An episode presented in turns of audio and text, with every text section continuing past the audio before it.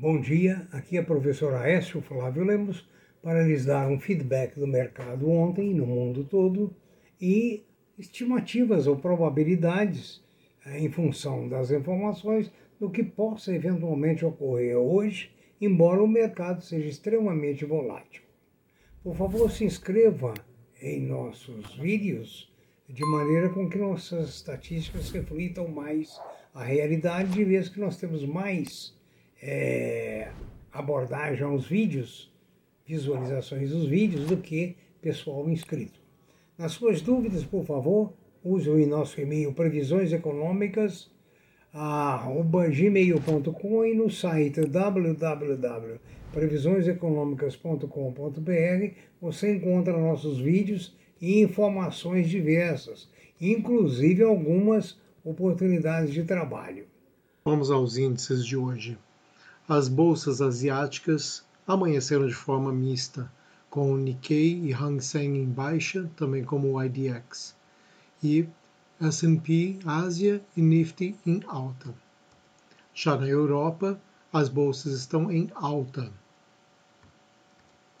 Nos Estados Unidos também, todas em alta, exceto o New York Stock Exchange Composite. No Brasil, as bolsas em forte baixa. O petróleo tipo Brent terminou ontem em 71,31 dólares por barril.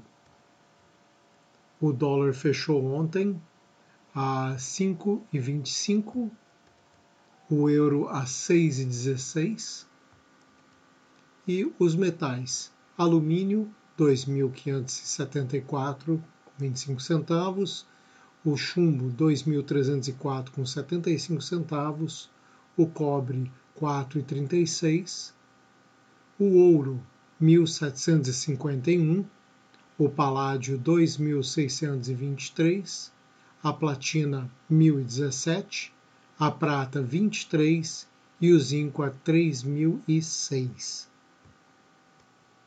As commodities ontem todas em baixa, exceto o algodão. O algodão está tendo uma pequena baixa agora, mas ontem ele estava em alta. E como nós podemos ver ali, na semana, as commodities em sua grande maioria tiveram alta, exceto o gás natural, o ouro e a prata que tiveram baixa essa semana. E escassez. O mal dos altos custos tem prejudicado grande parte da produção de empresas como Ecosul, Tupi e agora Randon. Ou seja, há escassez de mão de obra, há escassez de matéria-prima, há escassez de semicondutores, há escassez de matérias diversas.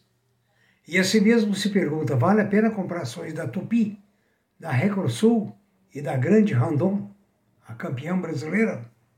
não sei. Mas nos preços que estão, talvez seja uma boa oportunidade.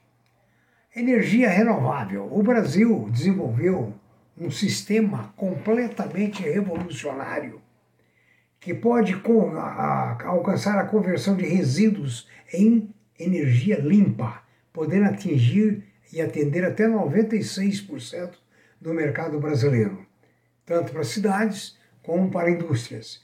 O sistema foi batizado de Flashbox, já é marca registrada, cuja tecnologia é capaz de gerar de 1 a 2 megawatts de energia por tonelada de resíduo processado.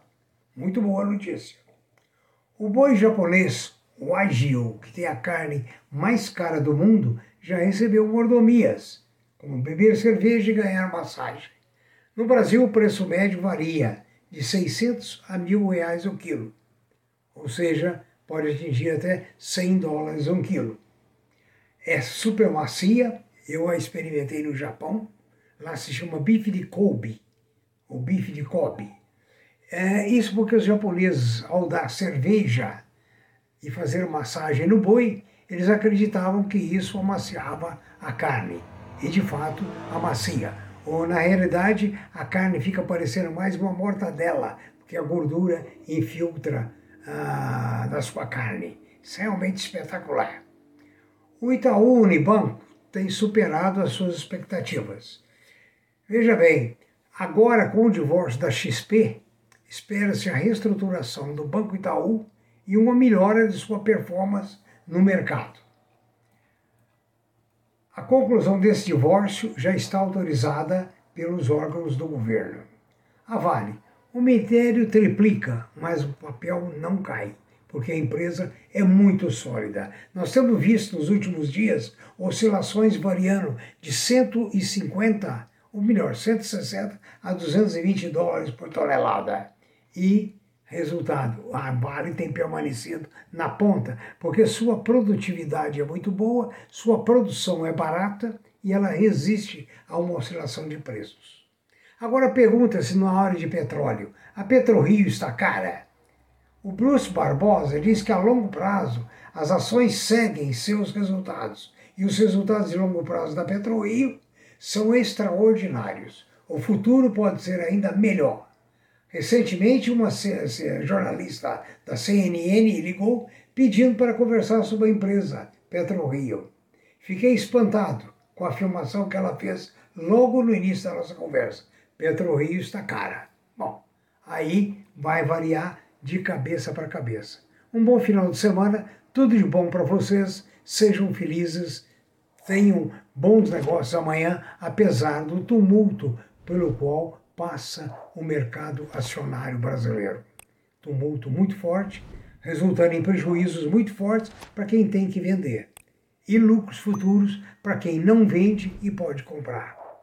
Essa é a filosofia. Muito obrigado, mais uma vez, bom fim de semana.